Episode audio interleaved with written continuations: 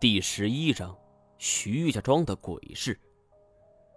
当徐家庄的老人们冒着倾盆大雨跪倒在祖坟之前，一道紫色闪电是划破长空，精准无比的劈中了其中的一座坟冢。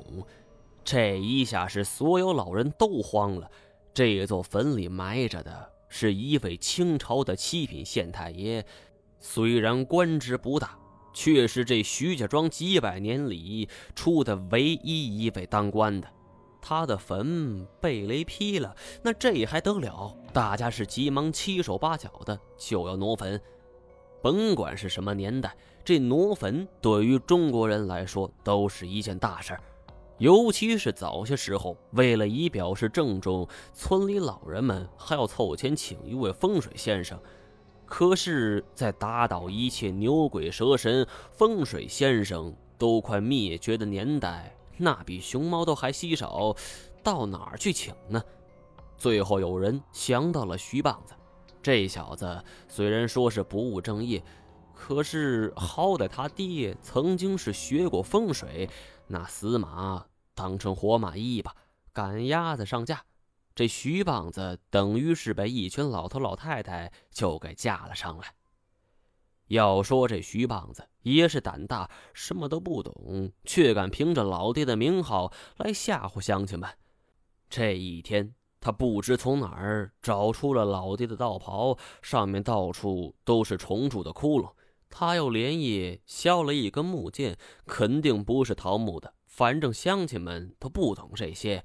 徐棒子是穿着破道袍，模样滑稽的，便在祖坟前是乱比划一通，嘴中还是神神叨叨念着乱七八糟的台词儿。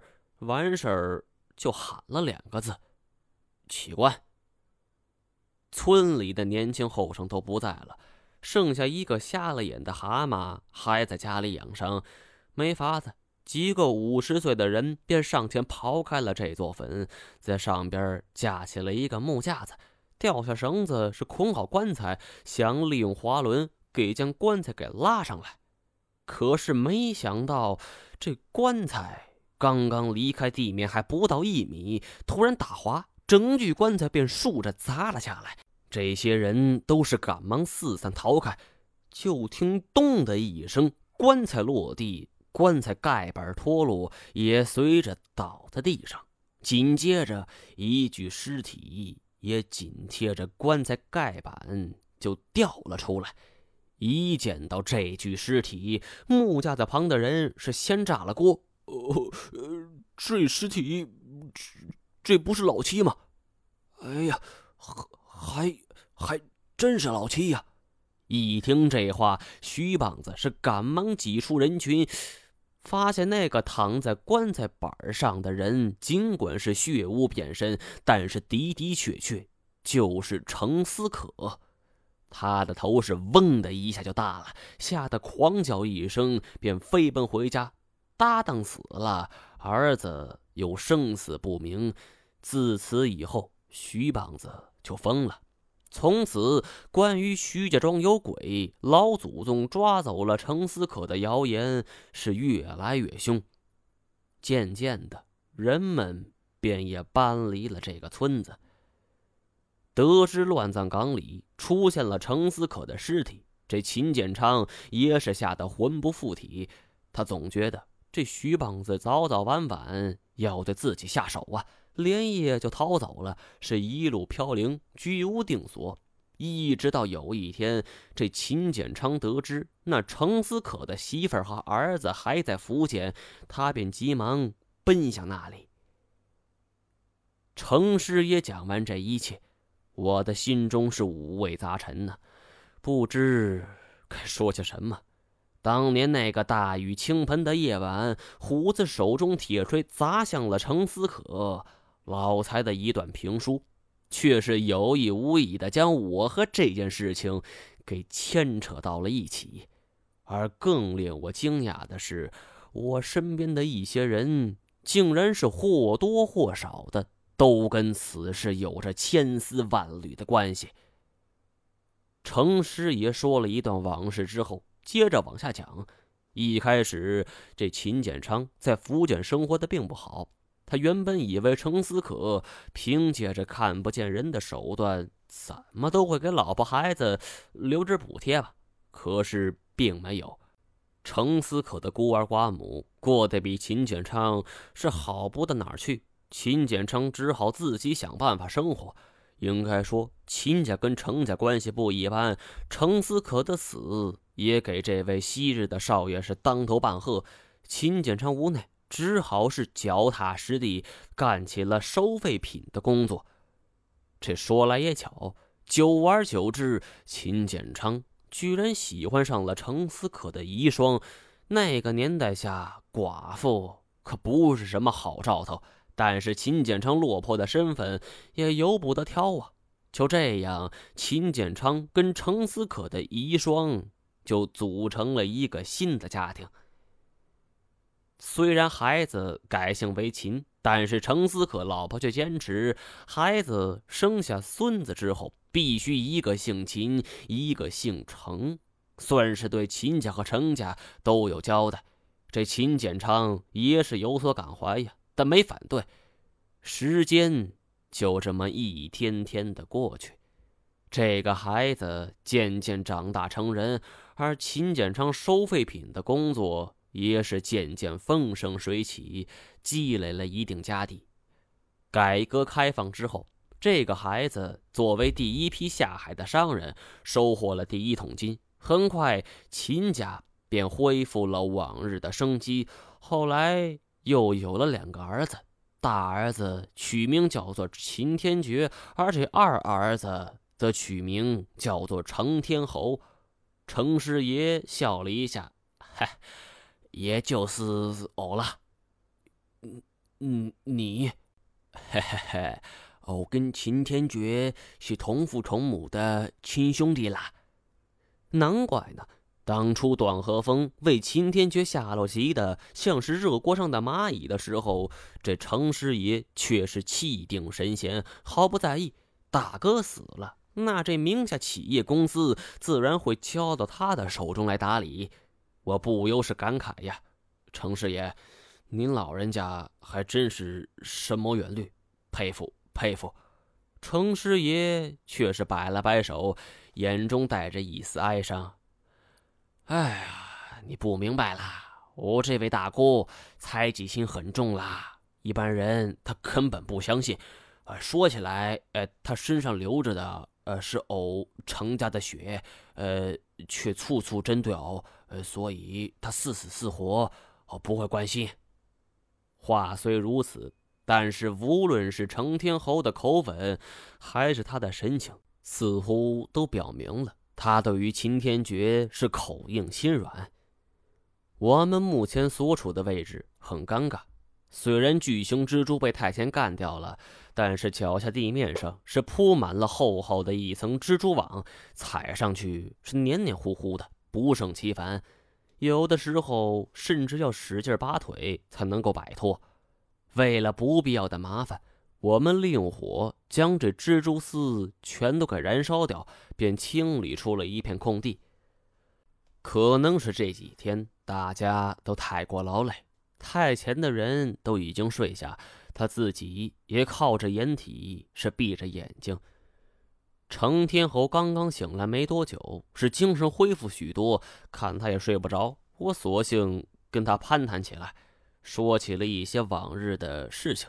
我不知道该不该告诉他程思可去世的真相，说给他听，他必然要问我这件事儿是如何得知的。然后，我脑补出了程天侯大战老财的场面，虽然面场滑稽，但是却是细思极恐啊。思前想后，我问他怎么看待这程思可的尸体出现在棺材中呢？这程天侯说，这件事儿他曾经想过，后来才发现没那么简单。因为他在前几年去过一次荒废的徐家庄，我心中暗自点头啊，这一点他和我一样。程天侯说，他并不知程思可当年的故居，只能是没有线索的盲目寻找。而偏偏在这个时候是天降大雨，程天侯是一步三焦的便走上前去。当时的雨势很大，模糊了程天侯的视线。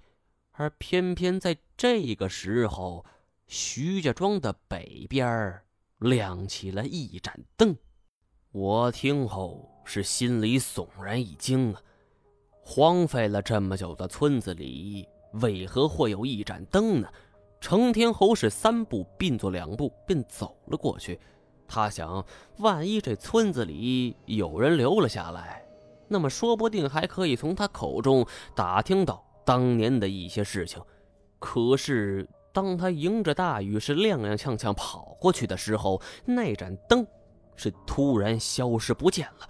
他情急之下四处观望，却赫然发现自己的身后。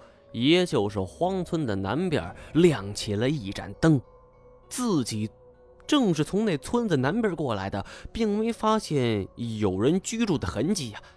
我是感觉自己额间血液流动是骤然加速，情绪也有些许亢奋。成天侯的遭遇与我当初遭遇是一模一样，我那个时候是靠着古老的传说摆脱了狐仙，而这成天侯。又会是怎么做的呢？